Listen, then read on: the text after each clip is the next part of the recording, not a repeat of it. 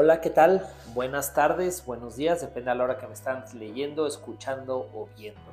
Pues bienvenidos a otro podcast, blog podcast de Capitales con Z.net. Yo soy Fernando Padilla y el día de hoy les quiero platicar un concepto muy básico que al menos los mexicanos, gran parte de los mexicanos no han acabado de comprender y los números no los explican. ¿Sabías que la construcción de Bellas Artes en la Ciudad de México hace 200, un poco más de 200 años, costó 5.8 millones de pesos? Eso es lo que costó construir ese edificio que hoy es emblemático en la Ciudad de México. Si, si recordamos en, en la historia en México hubo una etapa donde le quitaron tres ceros a los números. ¿Qué quiere decir? Que a día, a pesos de hoy, costó 5.800 pesos construir Bellas Artes. Si hoy tuvieras, si hoy tienes 5.800 pesos y te los llevas a hace 200 años, te hubiera alcanzado para construir Bellas Artes. Este concepto lo hago para que entiendan la importancia y algo tan básico que es que el dinero cambia su valor en el tiempo. Un peso de hoy no es lo mismo que un peso de mañana. Y un peso de hoy definitivamente no es lo mismo que un peso de ayer. Porque hay inflación, porque el, valor del dinero va cambiando en el tiempo y eso va, va haciendo que las cosas valgan más o menos. Ejemplo, oye, pues yo tenía muchas ganas, me gustaban las Big Macs y pues no me alcanzaba para comprar una Big Mac, una hamburguesa esta de McDonald's. Y hace 10 años yo junté, costaba la hamburguesa Big Mac, costaba aproximadamente 30 pesos, 32 pesos una hamburguesa.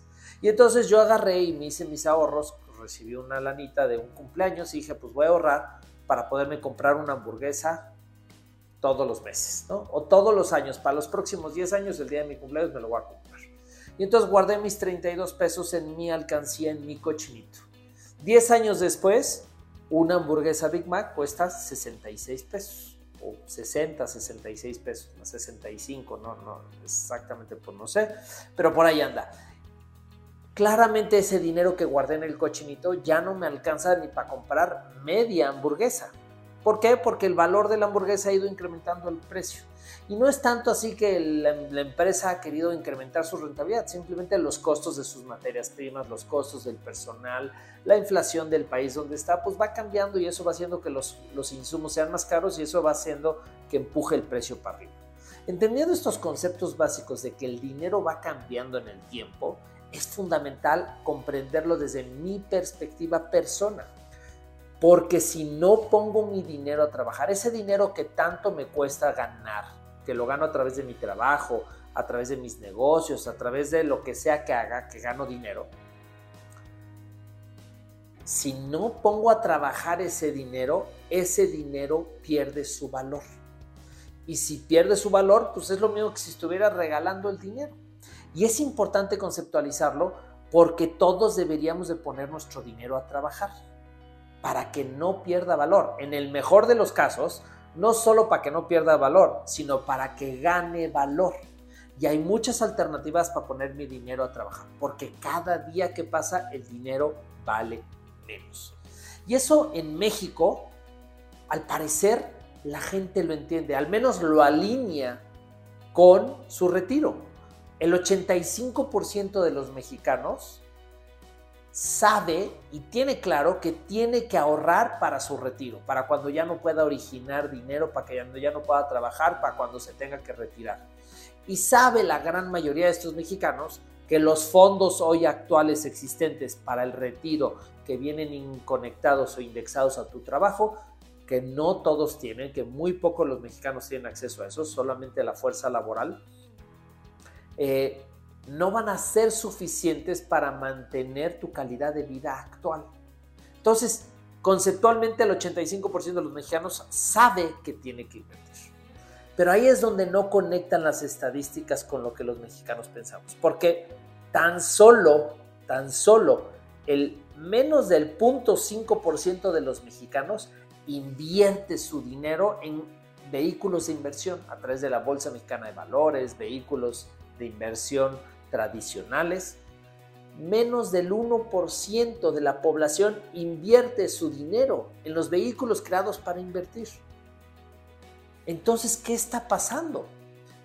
El 16% de los mexicanos normalmente invierte en bienes raíces, guarda su dinero comprando bienes raíces porque cree que es una inversión segura, porque le gusta ver los ladrillos, porque pues, se siente seguro.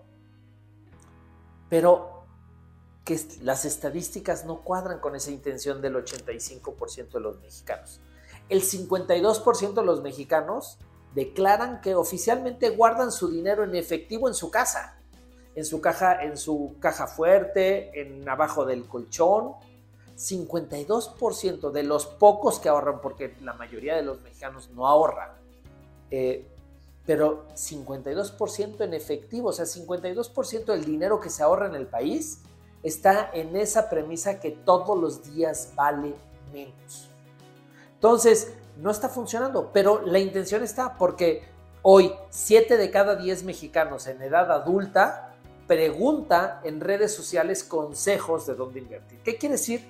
Que si hay una curiosidad, si hay una intención, la gente quiere invertir, pero en el número la gente no está invirtiendo.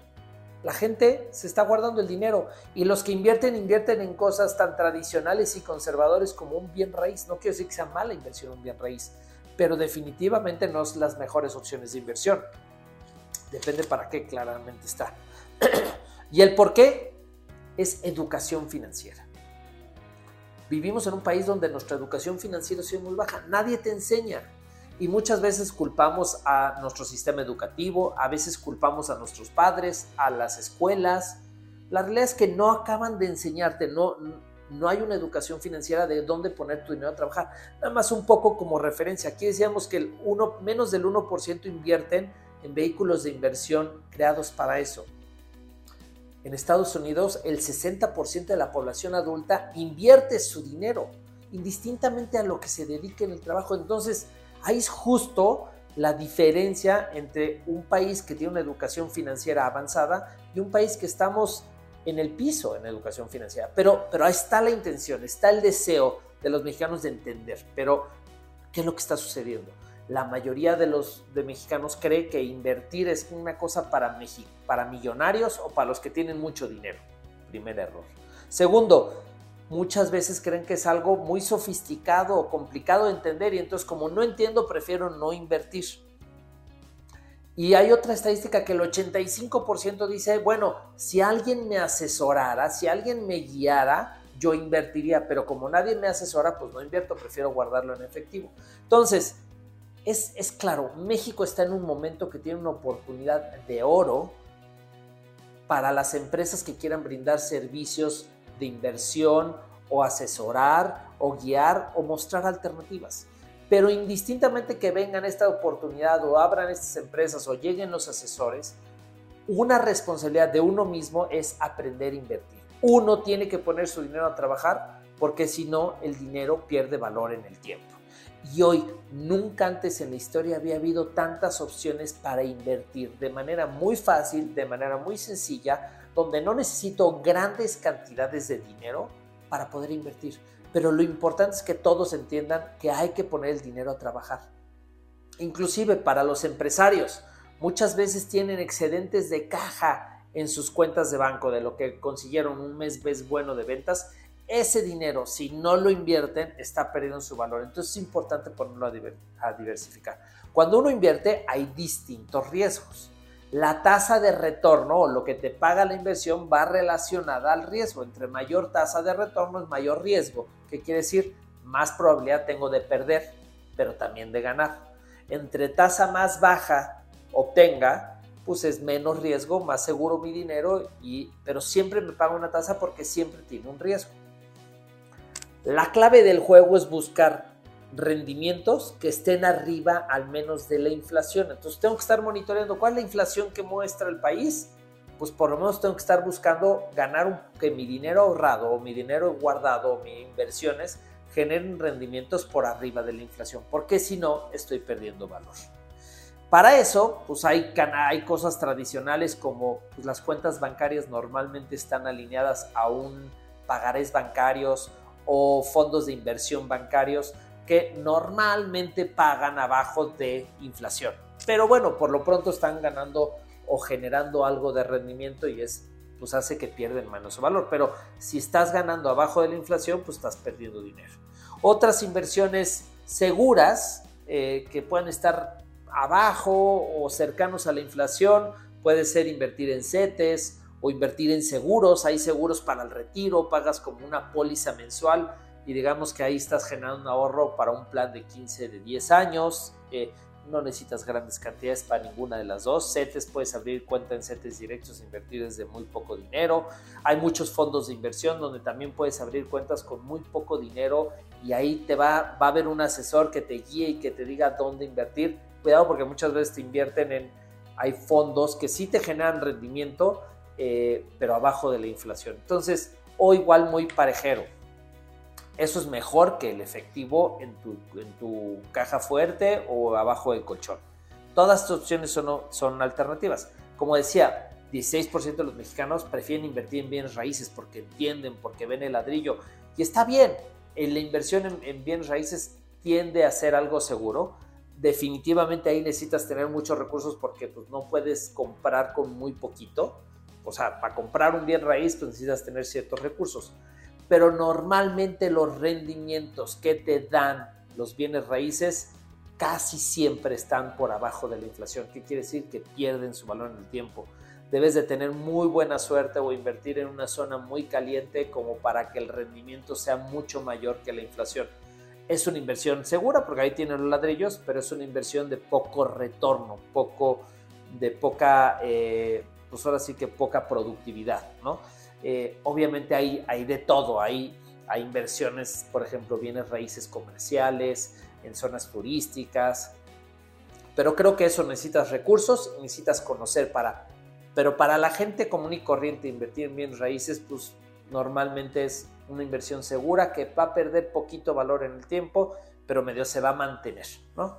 Este, pero el objetivo, otra vez regreso, tenías que buscar inversiones que te generen rendimientos por arriba de la inflación, que tu dinero genere más dinero. Para eso, pues bueno, están los mercados bursátiles donde tienes distintas formas de invertir, donde parece que es para millonarios, pero no, hoy en día hay canales donde puedes invertir desde 20 pesos para empezar a intentar entender el mercado bursátil. Una plataforma que les puedo recomendar es GBM GBM Plus, donde pues se vuelve muy fácil, es digital, desde el celular puedes invertir tiene mucho contenido académico donde pues, puedes aprender mucho eh, sobre ese tema en términos muy sencillos y puedes ir aprendiendo. Eh, otros, otro canal donde puedes invertir que también es novedoso y también tiene muy buenos retornos y una seguridad relativamente controlada es en las plataformas de fondeo colectivo crowdfunding. Es un modelo nuevo donde más que invertir en algo, en acciones de una empresa, estás prestándole dinero o invirtiendo en empresa de manera sindicada o en conjunto con muchas otras personas. Las plataformas de fondeo colectivo las puedes investigar en afico.org, la Asociación de Plataformas de Fondeo Colectivo en México, donde uno puede encontrar distintas alternativas donde puedes invertir a través de modelos de crowdfunding en bienes raíces, en acciones de empresas, en, personas que le estás prestando, en, en empresas, ya sea para crédito o arrendamiento. Entonces, pues los invito a que conozcan las, alternativas que hay. Una de las reglas más importantes cuando uno invierte es diversificar. Como todo en la vida, no puedo poner todos los huevos en la misma canasta, tengo que aprender a diversificar. Y entonces intenta empezar a explorar en tu estrategia de ahorro, empieza a diversificar y abre una cuenta en una en una casa de bolsa, abre en un crowdfunding, abre en un pagaré bancario, en una cuenta bancaria, en un seguro y ve pulverizando tu dinero para que tengas distintas inversiones y puedas ir comparando los rendimientos que te da cada uno. Algunos tendrán más riesgo, otros tendrán menos riesgo, unos tendrán más retorno, pero lo importante y lo que quieres es si quieren tener el dinero para que en 200 años les alcance para construir un Bellas Artes, empiecen a invertir ahora. Gracias. Si les gustó el tema, quieren que hable más a detalle, coméntenme. Si quieren que hable algún otro tema, háganmelo saber. Eh, lo que sí es, no guarden su dinero en, el colchón y siempre busquen invertir su dinero. No importando lo que hagas, el dinero tiene que trabajar para ti. Haz que el, trabajo, el dinero trabaje para ti.